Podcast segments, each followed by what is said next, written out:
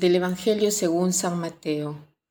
Cristo vino al mundo de la siguiente manera. Estando María, su madre, desposada con José, y antes de que vivieran juntos, sucedió que ella, por obra del Espíritu Santo, estaba esperando un hijo.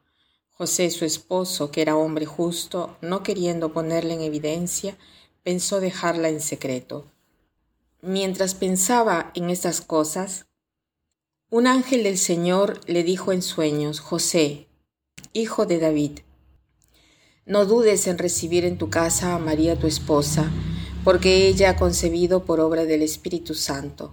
Dará a luz un hijo, y tú le pondrás por nombre Jesús, porque él salvará a su pueblo de sus pecados.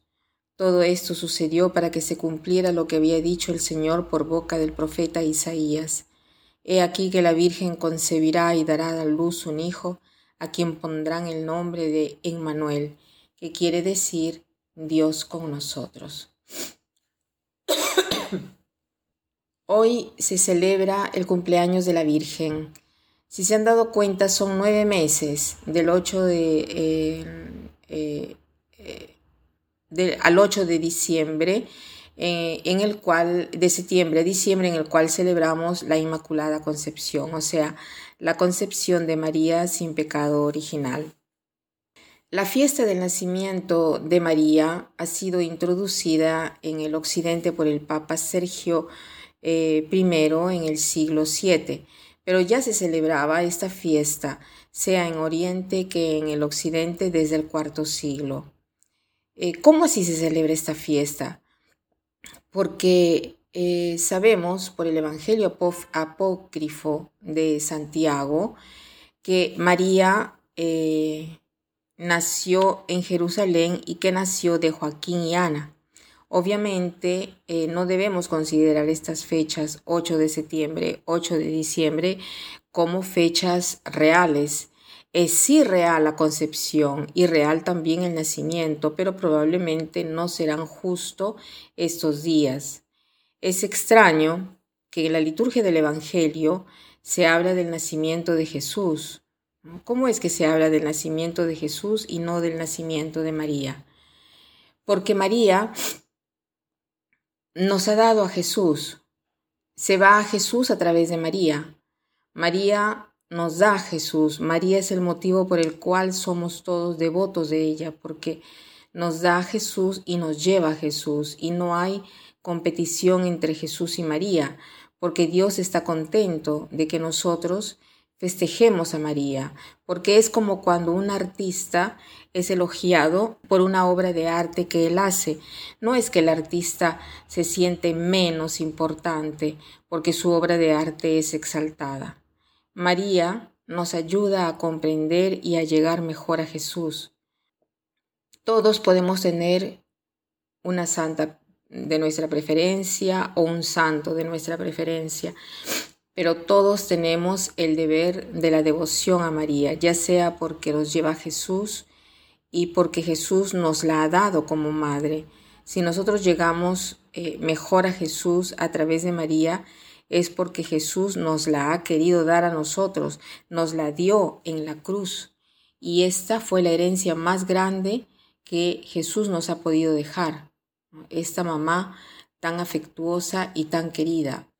Juan Pablo II era muy devoto de la Virgen, como ya todos sabemos, y él ha escrito una carta a la familia religiosa de los Montfortianos.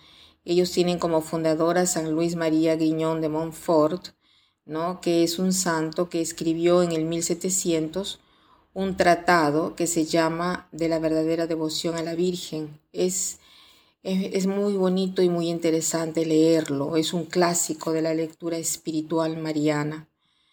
Juan Pablo II dice, dice que en su carta que San Luis María Griñón de Montfort, él recibió la inspiración de él recibió él la inspiración para hacer su escudo episcopal, que como todos sabemos es una M mayúscula y después tiene escrito totus tus, soy, todo tuyo.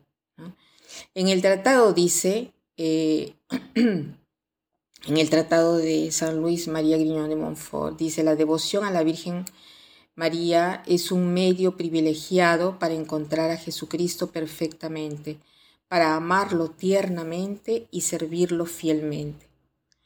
Y después Juan Pablo II eh, dice que este libro de San Juan María Griñón de Montfort ha ejercitado una influencia en generaciones de fieles. Dice, ha generado incluso una influencia muy grande en mi vida, dice el Papa.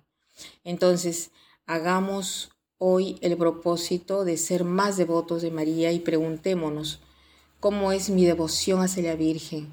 tengo esta atención, este afecto por María, trato de estar cerca de ella, me fío de ella, me confío en ella, he experimentado alguna vez el poder de esta devoción, el poder de esta mujer obediente y llena de fe.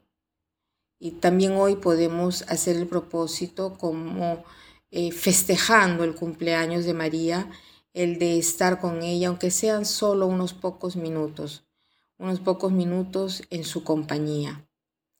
Y para terminar, quiero citar esta frase que dice así, la verdadera devoción es imitación.